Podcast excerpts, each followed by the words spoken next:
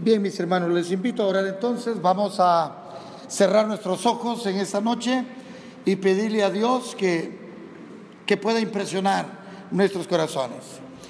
Padre nuestro que estás en los cielos, santificado sea tu nombre. El pan nuestro de cada día, dánoslo hoy y no nos dejes caer en tentación, mas líbranos de todo mal.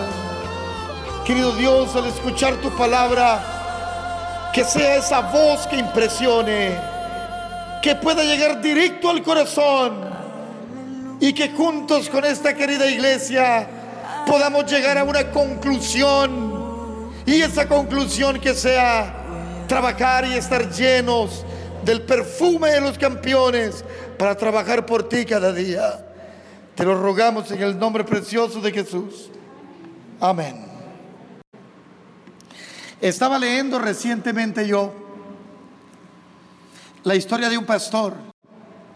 Dice que un día una hermana de la iglesia le dijo, pastor, necesito que un cristiano vaya a mi oficina, porque donde yo trabajo, todos mis compañeros son inconversos y necesitan escuchar del amor de Dios. Así que pastor, le voy a pedir que ore para que Dios mande a un cristiano a orar por mis compañeros de oficina. Y dice la historia que el pastor le dijo, lo siento. En inglés sería, I'm sorry, lo siento, no puedo orar por lo que usted me está pidiendo. Y la hermana le dijo, pero pastor, usted es el pastor de la iglesia. Usted es el pastor de la iglesia. ¿Por qué no puede orar para que Dios mande un cristiano a orar a mi oficina por estos inconversos compañeros y compañeras que tengo? Y el pastor le volvió a repetir, lo siento, lo siento, no puedo orar por lo que, usted, por lo que usted me está pidiendo. Y la hermana de la iglesia comenzó a enfadarse, a molestarse con el pastor. Y le dijo, sí hermana, no puedo orar por lo que usted me está pidiendo. Porque ya Dios envió un cristiano a la oficina. Y ese cristiano es usted. Mis hermanos queridos, un día Jesús estaba enseñando a una gran multitud de seguidores Jesús les estaba predicando a esa gran multitud de seguidores. En sus mentes el ministerio espiritual estaba reservado para los profesionales. Mientras Jesús les predicaba a este grupo, a esta gran multitud de sus seguidores, en la mente de esos seguidores, el ministerio espiritual estaba reservado nada más para los profesionales ¿Quiénes eran los profesionales de ese tiempo? Sacerdotes, escribas y rabíes. Y Jesús les predicaba con poder, pero en la mente de sus seguidores solo estaban este tres grupos de personas. Las personas de alto nivel, las personas de alto nivel, sacerdotes, escribas y rabí. Sin embargo, mis queridos, Jesús hizo una declaración que cambió todo. En ese sermón, Jesús hizo una declaración que cambió todo. Mis hermanos queridos, Jesús allí en Mateo 5, 13 al 16, nuestro texto de esta noche, Jesús les dijo, vosotros sois la sal de la tierra.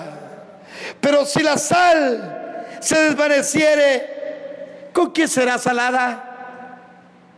No sirve más para nada, sino para echar, sino para ser echada fuera y hollada por los hombres. Y luego en el siguiente versículo les dijo, vosotros sois la luz del mundo. Una ciudad asentada sobre un monte no se puede esconder, ni se enciende una luz y se pone debajo de un almud, sino sobre el candelero y alumbra a todos los que están en casa. Y luego el Señor añadió, añadió a la multitud, así alumbre vuestra luz delante de los hombres, para que vean vuestras buenas obras y glorifiquen a vuestro Padre que está en los cielos. ¿Se da cuenta, mis hermanos? A menudo nos fijamos en las necesidades de los perdidos. Muy a menudo, muy normal, nos fijamos en las necesidades de los perdidos y preguntamos, Señor, ¿a quién vas a enviar? Señor, ¿qué vas a hacer? Hay muchos inconversos. ¿Se acuerdan de la ilustración que hicimos en el culto divino? Que si pondríamos todos los inconversos a dos pies en una fila, le daríamos la vuelta al mundo 70 veces con los inconversos. Y mis hermanos queridos, a menudo nos fijamos en las necesidades de los perdidos y nos preguntamos a nosotros mismos, Señor, ¿a quién vas a enviar? ¿A quién vas a enviar? Y mis hermanos queridos, la otra pregunta, ¿qué vas a hacer? Pero en el texto que acabamos de leer esta noche, en Mateo 5, 13 al 16, Dios ya ha respondido a esa pregunta. Alabado sea el nombre del Señor. A la pregunta que usted y yo podemos hacer, ¿a quién vas a enviar? ¿Qué vas a hacer, Señor, con tanto inconverso? Ahí, en Mateo 5, 13 al 16, Dios ya ha respondido a esa pregunta. Y la respuesta es, vosotros sois la sal de la tierra. Y la respuesta es, la respuesta es, vosotros sois la luz del mundo. Hermano Luis, la respuesta de Dios a este mundo dolorido y perdido eres tú. La respuesta de Dios a la pregunta, Señor, ¿qué vas a hacer? ¿A quién vas a enviar? La respuesta de Dios a un mundo adolorido. La respuesta de Dios a todos los lamentos del hospital escuela, a todos los lamentos del hospital San Felipe y el tórax y el Mendoza, de los enfermos mentales y de los asilos de ancianos y de los albergues que no tienen que comer. La respuesta es, la respuesta es, eres tú el que tienes que ir. Saben, mis queridos, vengo del hospital en este momento. Me llamó uno de los ancianos de la Ulloa. Me llamó como a las 12, casi la una, y me dice, pastor, ¿qué va a hacer más tarde? Y yo le dije, anciano mío, mis ancianos son los que hacen mi agenda. Yo no decido nada que hacer. Los ancianos de mis iglesias y los que están escuchando esta grabación, no importa en qué parte del mundo, tengo nueve, casi diez iglesias y tengo más de 38 ancianos. Esos 38 ancianos son los que hacen la agenda del pastor Walter Rodolfo Sigüenza Vázquez Ruiz Castañeda. Y cuando se trata de enfermos, y cuando se trata de funerales, y cuando se trata de personas pobres, hambrientas, es la prioridad en mi agenda Así que yo le dije al anciano, no problem, no hay ningún problema. Walter Rodolfo está listo. ¿Qué necesitas? Y me dijo, pastor, necesito que me acompañe al hospital escuela. Y yo le dije, pues no hay ningún problema. ¿A qué horas quieres que vaya al hospital escuela? Y me dice, a las 3 de la tarde, a las 3 de la tarde.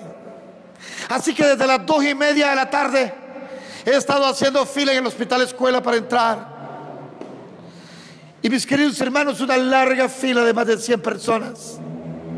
En el sol, a la orilla del bulevar Suyapa, en el hospital escuela. Y mis hermanos queridos, si usted está poniendo atención hoy, usted va a entender lo que le voy a contar al final de esta historia que ya comencé a contarles. Entré, es un niño, mis hermanos, es un niño, un niño de cinco años. Su mamá se llama Alma. Imagínense cómo se llama, alma. Ya solo con eso me llamó la atención. Usted le dice a un evangelista como yo, alma, y nos deja tan valiente, porque nosotros solo pensamos en almas, en almas y en almas, los evangelistas. Y me dice, pastor, me llamo Alma. Alma, ¿qué pasó? Me dice, pastor, yo soy una madre soltera. Diego, mi hijo, tiene cinco años el sábado en la tarde o el sábado en la mañana. Estaba vendiendo café en un termo porque no tengo ninguna otra manera como ganarme los centavitos para darle de comer a mi hijo. Así que vendo café y té en unos termos que tengo y lo hago en el mercado. Y pastor, no tengo con quién dejar a mi hijo. Así que este sábado que pasó, Diego me acompañó como siempre. Y yo estaba vendiendo el cafecito en las hieleras, en los termos, en los recipientes térmicos. Y de repente se cayó del puente, un puente a desnivel en el mercado, ahí por el estadio. Han ido al mercado, no sé cómo se llama ese mercado, por el estadio por bajo el mercado de la isla, por bajo pasan carros y en ese puente, no sé cuántos metros, los que saben aquí de eso, no sé cuántos metros de altura podrá tener. Sería bueno que alguien me dijera para decirlo aquí, en esta grabación, para que me entiendan el sermón, los que lo están escuchando. Pero ¿cuántos metros más o menos? Bueno, son varios metros. Sí, sí, varios metros de altura. Y mientras yo vendía el cafecito, se cayó del puente, pastor. En un charco de sangre. Pude traerlo al hospital, pastor. Y ahorita acabo de hablar con el médico. Y tiene una rajadura en su cráneo y está en estado de coma desde el momento que cayó. Y entonces nos aproximamos a la cama donde lo tenían en el materno infantil, aquí en el hospital escuela. Y mis hermanos queridos, ahí estaba el niño, yo tengo la foto acá, pero no pude ponerla aquí en la computadora. Pero yo tengo la foto acá. Mis hermanos queridos, a usted se le quiebra el corazón. Cuando mira ese niño de cinco años de edad, con mangueras en sus narices y en sus labios, cuando me vio, derramó una lágrima. Yo le dije, papi, Diego, soy el pastor. Soy el pastor. Aquí está tu mami. Y tengo este botecito de aceite de oliva. Y la Biblia dice en Santiago, si alguno está enfermo entre vosotros, llame a los ancianos de la iglesia. Llame a la sal de la tierra. Llame a la luz del mundo. ¿Quién acabo de decir en este sermón? Que Dios ya dio la respuesta. La respuesta para un mundo dolorido eres tú y soy yo. Así que la respuesta estaba a la par de la cama de Diego, el niño de la historia. Y le dije a Alma, Alma, tú eres la madre. Saqué una semillita de mostaza que compré en Israel hace muchos años. Y ya la llevo por la mitad del botecito. Semillita de mostaza. Y le dije, Alma, sostén esta semillita. Si tú tienes fe como esta semilla de mostaza, dice la Biblia, le, dijeras a la montaña, quítate de aquí, se quitaría. Alma, necesito que tengas fe. Diego, si me escuchas, Dieguito, debe de tener fe. Y derramó una lágrima en su ojo izquierdo. y las enfermeras y los doctores me habían pedido antes de orar, pastor, por favor no vaya a hacer un escándalo en la oración, porque aquí hay otros niños muy enfermos. Y yo le dije, nuestra iglesia no hace escándalos. Nuestra iglesia ora con el corazón. Y oramos, mis hermanos, si derramamos unas gotas de aceite, el Suzuki, el famoso Suzuki anda listo, hermanos. El Suzuki anda aceite de oliva. El Suzuki anda semilla de mostaza. Le falta la gasolina. Le falta el combustible pero no le falta el aceite de oliva y la semilla de mostaza aquí en este país donde el Suzuki debe de andar listo. Para los que no saben, el Suzuki es mi carro y anda listo. Anda listo para cualquier situación espiritual. Y mis hermanos queridos, yo les digo en esta noche, ahí está, vosotros sois la sal de la tierra, vosotros sois la luz del mundo. La respuesta para un mundo adolorido y perdido eres tú, soy yo. Escuche esta declaración. Dios hará lo que no podemos hacer. Amén. Mis queridos, iglesia de Torocagua, Dios hará lo que no podemos hacer, pero no hará lo que usted y yo podemos hacer. Amén. ¿Lo está entendiendo a esta hora de la noche? Dios está listo a hacer lo que usted y yo no podemos hacer. Pero Dios jamás hará lo que usted y yo podemos hacer. Pero me están poniendo atención esta noche. Me está poniendo atención la iglesia del Señor. You know what is the problem? The problem is, el problema es que la iglesia no quiere entender. La iglesia dice, ¿a quién vas a enviar, Señor? Como la señora de la historia con que comencé el sermón. Quería un cristiano que orara en su, en su oficina por los inconversos. Y el pastor le dijo, no puedo orar por usted. Y yo la historia ya la conté al principio del sermón. Y al final el pastor le dijo, no puedo orar porque Dios ya envió a un cristiano. Y el cristiano es usted. No le pida a Dios, no le pida a Dios que envíe un cristiano a hablar del amor de Dios a su familia. Usted es ese cristiano. Vosotros sois qué? La sal de la tierra. Vosotros sois la luz la luz de la tierra. Saben mis hermanos, el método de Dios es la humanidad, no son los ángeles. ¿Cuál es el método de Dios? La humanidad. Su plan es la gente. Su plan es la gente y su estrategia somos tú y yo. ¿Cuál es la estrategia de Dios? ¿Cuál es el plan de Dios? La estrategia de Dios, la estrategia de guerra de Dios se llama Nelson Espinosa. Nelson, ¿quién es la estrategia de Dios? Dime yo. ¿Quién es la estrategia de Dios? Hermana Carmen, ¿quién es la estrategia de Dios? Yo. ¿Quién es la estrategia de Dios, hermano Luis? Yo. Usted. ¿Quién es la estrategia de Dios? ¿Quién es la estrategia de Dios? Repitamos tres veces. Yo, yo y yo. Esa es la estrategia de Dios. No son los ángeles. No es un misionero de otro país. No es el pastor de la iglesia. No es el director de ministerios personales. La estrategia de Dios es yo, yo y yo. Digámoslo otra vez a la cuenta de tres. ¿Quién es la estrategia de Dios en el 2015 en esta iglesia de Torocagua? Yo, yo y yo. Qué lindo se escuchó. Y estoy por terminar este sermón. La estrategia somos tú y yo. Y escuche lo que acabo de leer en uno de mis libros. Tengo un libro que se llama Evangelismo es. Y escuche esta línea. La tengo marcada en mi libro.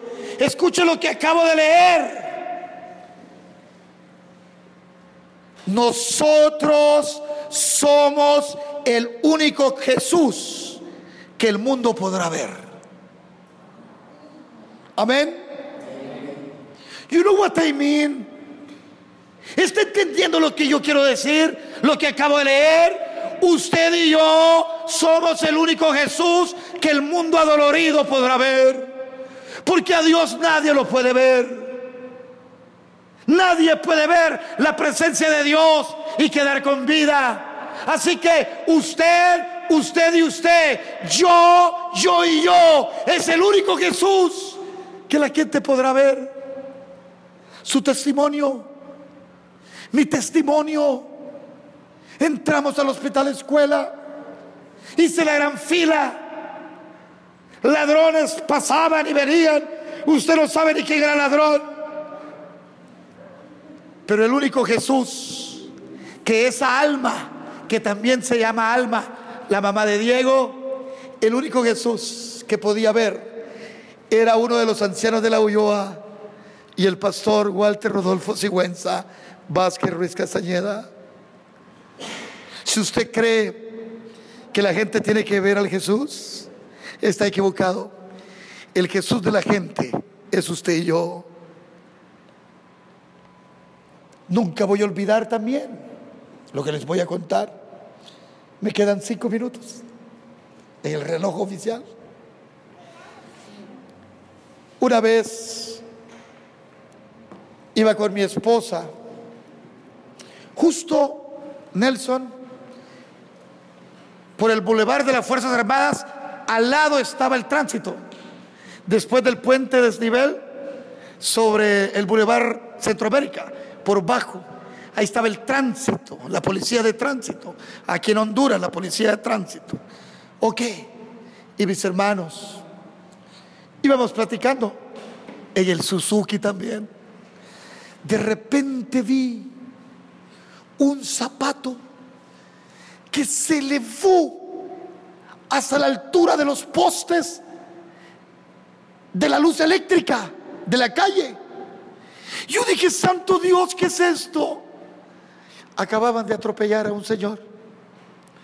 El señor voló sus zapatos a la altura del poste de luz del alumbrado eléctrico y veo caer como cualquier cosa, como cualquier bulto de carne al Señor. Sangre por su nariz, sangre por sus oídos, y aquí está Yohana, que hay una enfermera. Cuando alguien ya tira sangre por la nariz, por todos sus orificios, está bien delicado. Y ahí estaba inmediatamente el charco de sangre. Paré, detuve el Suzuki. Y mis hermanos queridos, fui allí y estaba boqueando, no podía ni hablar. Estaba boqueando, se ahogaba en su propia sangre y yo me arrodillé y todavía en mi corbata mantengo la gota de sangre en la punta de la corbata, porque cuando me arrodillé para auxiliarlo, mi corbata se llenó de sangre. Nunca más me la he vuelto a poner. No por ninguna otra cosa, porque esa corbata me recuerda que este pastor, Walter Rodolfo Sigüenza Vázquez Ruiz Castañeda, fue el enviado de Jesús. Ese fue el enviado de Jesús en ese momento. Me arrodillé y le dije, amigo, ¿me puede escuchar? ¿Me puede escuchar? Pero no respondía. Y le dije, soy un pastor de la iglesia adventista del séptimo día. Estoy aquí con usted. Jesús murió por usted en la cruz del Calvario. Él murió para darle vida eterna. Y se fue quedando. Y se fue quedando hasta su último suspiro fuerte, así. Y murió. Pero el único Jesús que la gente verá en la calle es Luis. Es Alex. Es Johanna. es Rosy, es Marlon, es Nora, es Pablo. El único Jesús que podrán ver aquí en la tierra somos usted y yo. Vosotros sois qué? La sal de la tierra. Vosotros sois la luz de este mundo. Mis hermanos queridos, ser diferentes es algo que nos concierne. Si no lo hacemos, jamás será hecho. Si no se llega a hacer, es porque no lo estamos haciendo. ¿Entendió el trabalenguas? Lo repito. Ser diferentes es algo que nos concierne. Si no lo hacemos, jamás será hecho. Si no se llega a hacer, es porque no lo estamos haciendo. Mis queridos, últimamente mis hermanos, no puedo dormir. Entre más leo de evangelismo, más loco me pongo. Créanme que la Biblia dice que los años de usted y yo en esta tierra son 70 y entre los más robustos 80. Pero siento que mi vida no va a alcanzar para alcanzar a todos los que faltan ser alcanzados. Cuanto más gobierna Jesús nuestra vida, su luz brilla más por medio nuestro. Cuando nuestra existencia se llena de cosas que no son Jesús, nuestro sabor se desvanece como la sal. ¿Escucharon eso? Cuando nuestra existencia se llena de cosas que no son Jesús, nuestro sabor se desvanece, perdemos nuestra luz y no impactamos más a nadie. Cuando nuestra mente está llena de cosas que no son Jesús, la sal se desvanece y entonces no impactamos a nadie. Entonces la iglesia ya no sirve para nada, porque la Biblia dice que la sal pierde y llega a perder su sabor. Y entonces es cuando la iglesia ya no gana almas para el Señor. Es cuando la iglesia, perdónenme y discúlpenme, pero es cuando la iglesia ya no sirve más. Es cuando la iglesia se pelean unos a otros. Es cuando las juntas tienen problemas. Es cuando gastamos las balas en nosotros mismos y no las gastamos en el enemigo. Y el enemigo con sus demonios se ríe. Y el enemigo dice, miren, vénganse acá, vengan a mirar nuestro éxito. Allá está el anciano metiéndose en la vida del otro. Allá está la tesorera, mire. Allá está el director de ministerio personal. Mire, vengan a miren, es sábado en la tarde, vengan a ver lo que están haciendo cuando hay miles que necesitan escuchar el amor de Jesús. Vengan, miren dónde están.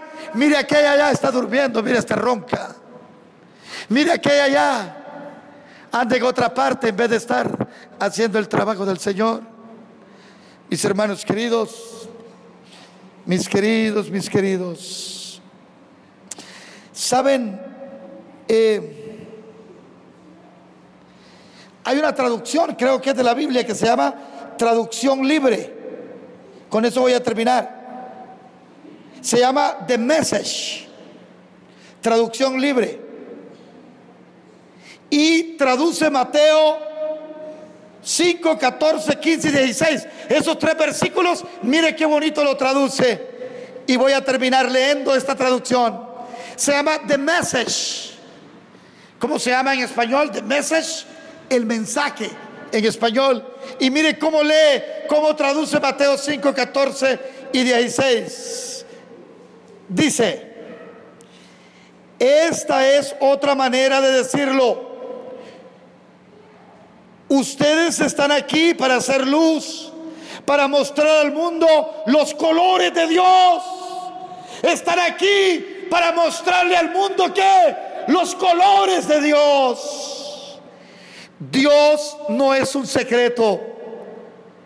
Tenemos que hacerlo público. Hay que hacer público a Dios para que puedan o para que quede tan a la vista como una ciudad sobre un monte. Si los hago portadores de luz, no pensarán que los voy a esconder bajo una cesta, ¿verdad? Qué lindo. Si los hago portadores de luz, no van a creer ustedes que los voy a esconder bajo una cesta, ¿verdad? Los estoy poniendo como lámparas en un lugar visible. Ahora que están en lo alto de un monte y para dar luz, brillen, brillen. Mantengan abiertas las puertas de sus casas. Sean generosos. Si ustedes abren su corazón a los demás, harán que la gente se abra a Dios, a este Padre Celestial que es tan generoso.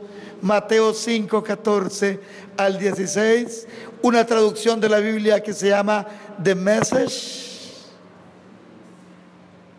¿Le gustó la traducción? Qué lindo, mis hermanos. Qué lindo saber, mis hermanos, que Dios quiere que lo hagamos público. Dios no es un Dios secreto. Dios no es un Dios nada más para tenerlo en el corazón. Dios es un Dios para hacerlo público. Dios es un Dios para pararnos en las calles y decir, el reino de Dios se ha acercado, porque así predicaban los profetas en el Antiguo Testamento. Se paraban en los montes y le decían a la gente, acercaos a Dios, porque el fin del mundo está cerca. Tenemos que hacer a Dios público.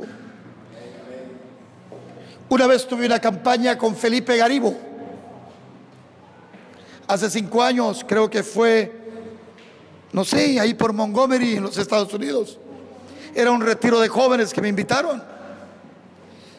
Y pasaron seis, siete años y no volví a ver a Felipe Garibo. Él cantó allí y lo hicimos amigos. Pues él vino a cantar el sábado y desde que me miró Felipe Garibo, viene y me dice, Pastor Sigüenza. Y yo le digo, Felipe, ¿te acuerdas de mí todavía? Y sabe que me dijo, ¿cómo no me voy a acordar de usted? Cuando se paró en la silla ante 1500 jóvenes de toda esa parte de los Estados Unidos y se paró en una silla y dijo, el reino de Dios se ha acercado. ¿Por qué lo conocen a usted? ¿Por qué va a conocer la gente a nuestra generación?